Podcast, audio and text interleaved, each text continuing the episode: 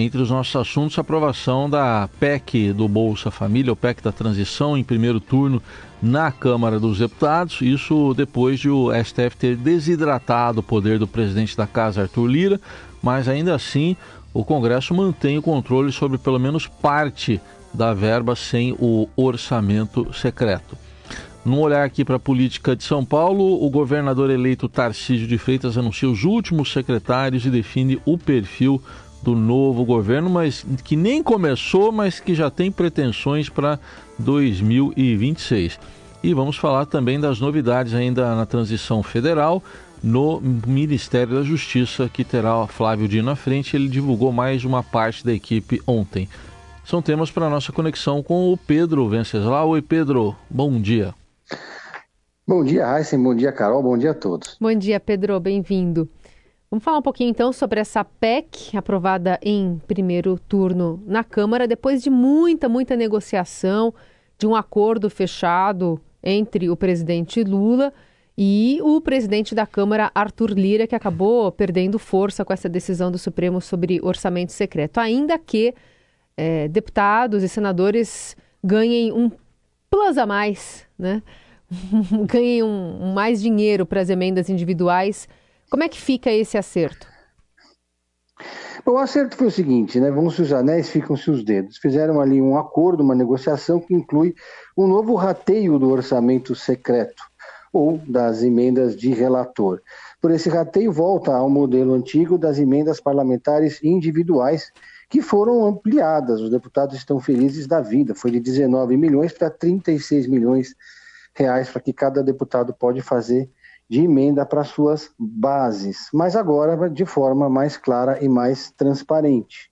É, o, o governo gostaria que essa PEC da transição garantisse uma tranquilidade de quatro anos, mas ficou essa folga orçamentária de um ano só. Isso significa que já existe compromisso marcado para o Congresso novamente colocar a faca no pescoço do presidente Lula, mas foi o que deu para fazer, liberando aí 145 bilhões de reais para o Bolsa Família e outros 23 bilhões de reais para o governo fazer investimentos e garantir programas que, tinham, que estavam ameaçados depois dessa pane seca do governo Jair Bolsonaro. Foi uma negociação que é, o Congresso conseguiu man, manter o poder, certo poder sobre o orçamento, mas quem sai enfraquecido é o Lira e sai enfraquecido na negociação para ocupar os espaços do governo que ainda faltam ser ocupados e anunciados. O líder estava pedindo muita coisa, chegou a pedir até o Ministério da Saúde, queria também o Ministério da Infraestrutura, queria cargos em estatais, enfim, pediu mundos e fundos, mas agora vai ter menos poder de negociação para pressionar o governo. Foi uma negociação que também mostrou é, poder de, de, poder de articulação, reforçou o poder de articulação do José Guimarães, que deve ser o novo líder do governo na Câmara dos Deputados, foi considerada ali uma vitória política, e, para finalizar e ressaltar aqui, o PL do presidente Jair Bolsonaro acabou saindo, votando totalmente contra qualquer, qualquer é, é, essa PEC da transição, contrariando o discurso que eles fizeram ali durante a campanha. É, porque o, o presidente tinha prometido também 600 reais. É, mas como ele não ganhou, então ele não quer os 600 reais com o Lula.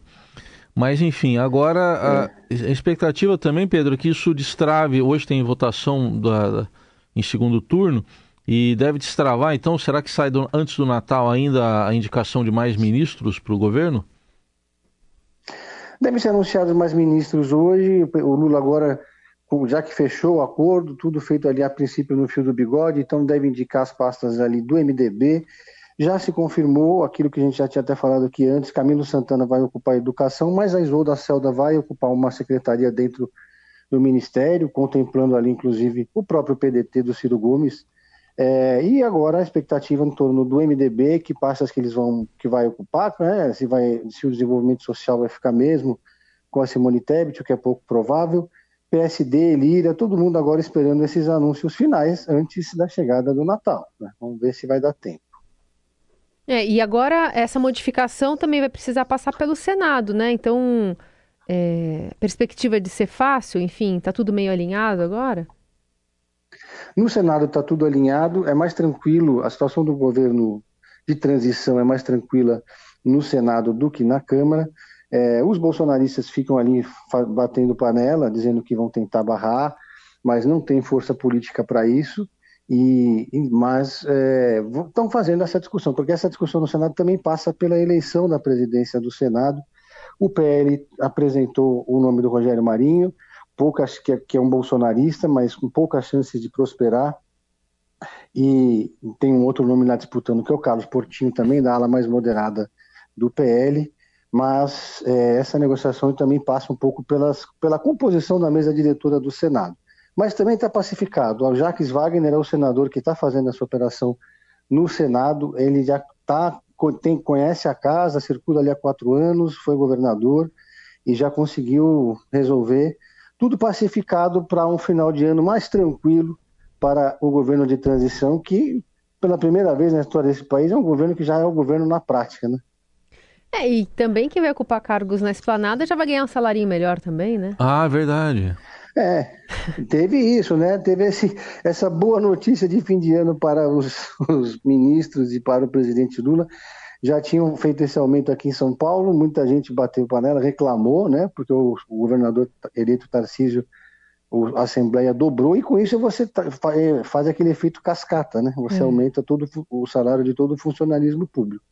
Não vi grande, muita gente reclamando disso, não. Ainda esse é, clima né? de lua de mel ainda está beneficiando Lula, né? Porque é, ainda tem pouca gente reclamando. Nessa votação, por exemplo, da PEC, quem votou contra foi apenas o PL, o Republicanos e o Partido Novo. O Partido Novo, hum. ali, de, de passagem, sendo coerente, né?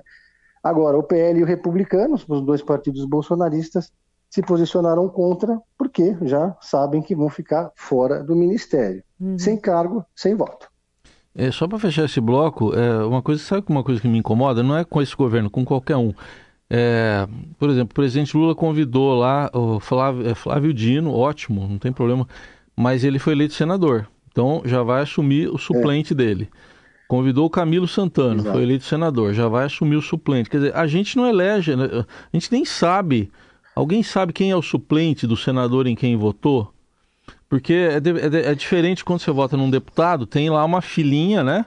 atrás dele, quem ficar ali fora da lista, o, você acaba virando suplente depois.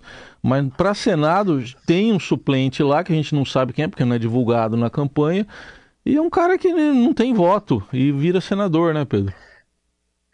É, eu não sei se vocês lembram, mas esse debate aconteceu aqui em São Paulo na candidatura do astronauta Marcos Pontes, que é suplente, né? Ele é suplente hoje, né? Pontes, ele, é, ele, era, ele era suplente, ele, agora o, o São Paulo tem dois senadores, mas não tem nenhum suplente.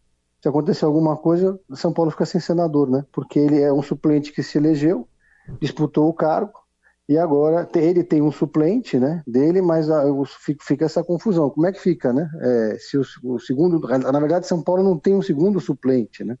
Tem o suplente dele, mas o, o, o senador que está no mandato de São Paulo hoje, ele era suplente do Major Olímpio.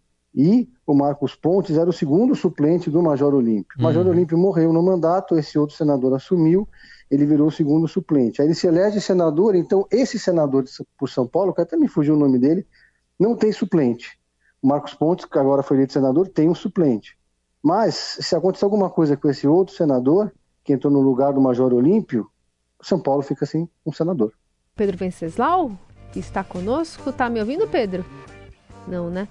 Pedro Venceslau vai ser reconectado aqui para conversar conosco sobre nomes que é, aparecem né, no secretariado aqui de São Paulo. O desembargador aposentado Fábio Prieto será o novo secretário de Justiça do Estado. Atualmente, ele é um dos conselheiros da Comissão de Ética Pública vinculada administrativamente à Secretaria-Geral da Presidência da República. Ele é especialista em Direito do Estado pela Faculdade de Direito do Largo São Francisco, foi conselheiro da Justiça Federal e juiz também do Tribunal Regional Eleitoral de São Paulo. É, ele também foi presidente e corregedor do Tribunal Regional Federal da Terceira Região. Até agora, Tarcísio confirmou já 13 secretários e os demais nomes devem ser anunciados ainda nesta quarta-feira. A gente está é, esperando esses anúncios. Também foi confirmado como secretário de Desenvolvimento Econômico o ex-assessor de Paulo Guedes, Jorge Luiz Lima, é, que vai comandar então essa pasta aqui no estado. Ele já foi secretário nacional de Desenvolvimento da Indústria, Comércio e Serviço, Inovação e teve grande atuação em diversas empresas da iniciativa privada. Então são dois nomes que passam a integrar né, o time que está sendo arregimentado por Tarcísio de Freitas. Já tem na educação Renato Feder, na saúde Eleusis Spaiva, Casa Civil Arthur Lima, Infraestrutura, Meio Ambiente, Logística e Transportes, que virou aquela mega secretaria, Natália Rezende. Gilberto Kassab assume a Secretaria de Governo, um cargo de bastante é, representatividade. Segurança Pública, Guilherme Maruro Derrite. Turismo, Roberto de Lucena, enfim, vai se formando a equipe de secretariados de secretariado do governo de São Paulo. Pedro Venceslau já está conosco. Já mencionei aqui Pedro Jorge Luiz Lima e o Fábio Preto. Pois é, o, ele tá, vai, se, vai se formando o perfil do, do governo Tarcísio de Freitas. Nessa área econômica, toda ela é formada por ex-assessores ou pessoas que vieram do Ministério da Economia, pessoas ligadas ao Paulo Guedes. É, o sonho de consumo do Tarcísio de Freitas era que o próprio Paulo Guedes assumisse a Secretaria da Fazenda no lugar do Henrique Meirelles. Paulo Guedes refletiu e preferiu declinar. Teoria indicou ali o Samuel Kinoshita. Né? É, nos, nos demais cargos do primeiro escalão, primeiro, chama atenção o fato de que o Tarcísio realmente limou o PSDB do primeiro, do segundo, do terceiro escalão, tirou completamente o partido do governo em todas as suas seus escalões. É, depois o PSDB ter apoiado ele no primeiro, no segundo turno da eleição, de ter feito isso correndo, né? E tem uma frase que norteia um pouco nos bastidores da transição em São Paulo, que é a seguinte: é preciso dos radicais para chegar ao poder, mas não dá para governar com eles. Então, o Tarcísio, a única concessão que ele fez aos bolsonaristas foi o derrite na Secretaria de Segurança Pública. Eu digo aos bolsonaristas radicais, os chamados bolsonaristas raiz. Ainda falta indicar ainda a Secretaria de Esporte, a Secretaria de Cultura e a Secretaria da Mulher, que podem eventualmente ser, é, serem ocupados por, por, por bolsonaristas, mas são cargos que têm menos influência e menos poder dentro da máquina pública. Então, o Tarcísio monta, assim, um governo mais moderado, mais com um perfil bolsonarista, o que já projeta um pouco é, o, o que ele deseja deixar como marca para o seu governo para ser candidato à reeleição em 2026 ou ser candidato à presidência. Ele terceirizou a política para o Gilberto Kassab, vai concentrar toda a sua, seu principal, sua principal agenda vão ser as obras em São Paulo, que vai estar com caixa recheada, muito foco nas secretarias de, de infraestrutura, de habitação, de transporte aqui do estado de São Paulo. A Fazenda terceirizou para o pessoal que veio de Brasília e, e agora, é, como já até já disse aqui, também cabe ao Kassab formar um grupo político para que eles é, consigam atrair os prefeitos que hoje estão no PSDB e assim ir construindo esse projeto de longo prazo do ex-ministro Tarcísio de Freitas. O Pedro, e na campanha eleitoral, seja em nível federal como aqui estadual, teve muito aquele nós contra eles, né, entre o PL e, e, o PT. Mas na Assembleia Legislativa vai ter o nós e eles. Como é que vai ser essa união PL e PT? Pois é, manteve-se também uma tradição que vem aí desses 28 anos de governo do PSDB, que é uma aliança na Assembleia Legislativa entre o, entre o governo que chega e o PT, que sempre faz a segunda ou a maior bancada de deputados estaduais. Né? Então a gente achava que podia haver uma mudança, já que mudou de governo e podiam se quebrar um pouco essa tradição. Mas eles que se odeiam tanto na vida eleitoral chegaram rapidamente a um acordo lá na Assembleia Legislativa para indicar o, o, a presidência da Assembleia fica na mão do PL e a primeira secretaria da Casa fica na mão do PT, a segunda secretaria da Casa fica na mão do PSDB, que também elegeu uma boa bancada de deputados estaduais. Dessa forma, todo mundo fica ali contemplado, porque a primeira secretaria da Assembleia Legislativa de São Paulo é um cargo que tem muito dinheiro, uma espécie de prefeitura da Assembleia, né? Tem muitos cargos comissionados, tem bastante gabinete, bastante funcionário, bastante dinheiro, e é um cargo que sempre foi do PT e vai continuar sendo do PT. A eleição para a presidência da Assembleia acontece só em março, está longe ainda, mas o acordo já está feito para deixar arrepiado aquele bolsonarista mais radical do PL que não está entendendo nada como é que os deputados, mesmo os bolsonaristas mais radicais, apoiaram esse acordo para pacificar a Assembleia Legislativa. O acerto foi feito diretamente entre o Valdemar da Costa Neto, Marcos Pereira, presidente dos republicanos, e, claro, o Gilberto Kassab, o comandante em chefe da política bolsonarista. O Tarcísio de Freitas não se meteu nesse processo, mas deu aval. Então já conseguiu essa, digamos, tranquilidade no parlamento paulista, né, Raíssa e Carol? Uhum. E só voltando ainda para o, o, governo eleito no âmbito federal, Flávio Dino escolheu já o seu secretário nacional de Justiça, será o advogado Augusto de Arruda Botelho, um nome alinhado, né, a essa, a essa ala mais progressista. O Augusto, o Augusto de Arruda Botelho, ele é um anti-lavajatista, faz parte do grupo Prerrogativas, é, que, que, tem vários outros advogados né, que apoiaram o Lula, foi candidato a deputado federal pelo PSB, não conseguiu se eleger uh, aqui em São Paulo. É, e o curioso é que o Dino também, por outro lado, escolheu o Edmar Camata para ser o diretor, para chefiar a Polícia Rodoviária Federal, que é um grande problema que eles vão ter que resolver, que é pacificar a Polícia Rodoviária Federal. O Edmar Camato também é filiado ao PSB, também foi candidato a deputado, inclusive sobrinho do ex-governador Gerson Camata, porém ele é um ex-lavajatista, desses de carteirinha, que defendia as 10 medidas contra a corrupção, que defendia o Moro, que defendia a Lava Jato, que saía com, tinha foto, tem fotos dele com o Delanhol nas redes sociais. Então ele está colocando gregos e troianos, né? O Dino também está formando ali uma equipe no Ministério com muitos com negros, com mulheres, né? Ele colocou a Sheila Carvalho no Conselho Nacional de Refugiados, o Marivaldo Pereira, que foi candidato a senador pelo, pelo PSOL é, na eleição de 2018 e é deputado distrital agora aqui como secretário de acesso ao judiciário. Então, que foi um pedido do presidente Lula para ele, né, fazer, montar um ministério com muitas mulheres e muitos negros para ter a representatividade. Aí sim, Carol. Pedro, temos um tempinho aqui, acho que vamos falar ainda um pouquinho aqui sobre um caso que repercute ainda, vem lá do segundo turno da eleição. Ontem o ministro Gilmar Mendes atendeu um pedido da, da PGR, suspendeu o porte de arma da deputada bolsonarista Carla Zambelli, deu 48 horas para ela entregar a pistola que usou para perseguir um homem pelas ruas de São Paulo no dia 29 de outubro, véspera do segundo turno das eleições. Ela disse que foi ofendida pelo homem, mas ela está fora do país. Ela disse ao colunista do Metrópolis, o Paulo Capelli, que não pode cumprir essa ordem, porque está fora do Brasil, deve voltar agora na véspera do Natal. Enfim, é, como, é, como é que pode ainda repercutir esse caso, hein, Pedro? Pois é, a Carla Zambelli foi a grande ausência na diplomação dos deputados federais é, em São Paulo ela se ausentou do país depois da eleição.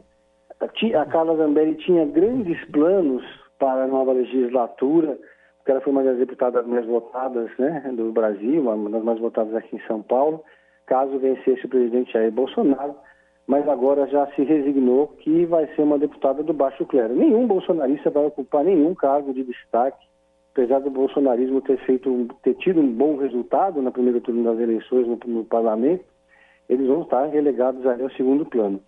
E se você conversa com um bolsonarista, seja na, no boteco, seja tomando um cafezinho, nove entre dez bolsonaristas que eu conheço é, acham que a Carla Zambelli teve um papel importantíssimo na derrota do presidente Jair Bolsonaro com aquela pataquada que ela fez no dia da eleição. Hum. Foi o, o, o, aquela perseguição dela com um revólver na mão, perseguindo um homem negro pelas ruas, né? É, depois fingiu que, que tinha sido agredida e, e aquilo ali repercutiu durante todo o dia, trouxe um debate à tona que era tudo que os bolsonaristas não queriam naquele momento. É. Os, a campanha, os maqueteiros do Bolsonaro tiveram um baita trabalho para amenizar a imagem dele, para mostrar um Bolsonaro mais moderado, para tentar atrair esse eleitor conservador de centro, mas que não é radicalizado Aí a Carla Zambelli faz aquele episódio. Na verdade, são dois episódios que os bolsonaristas colocam como. Igual quando a gente perde a Copa e fica revendo o lance 500 vezes para entender por que, que tinham sete pessoas no ataque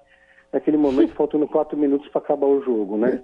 Então foi o caso do Roberto Jefferson e o caso da Zambelli, que juntos criaram ali um caldo de cultura que era tudo que o Bolsonaro não precisava naquele momento. Uhum. Então, digamos que a Zambelli está queimada por todos os lados Acho que é por isso que ela está esticando a permanência dela fora do Brasil até o limite.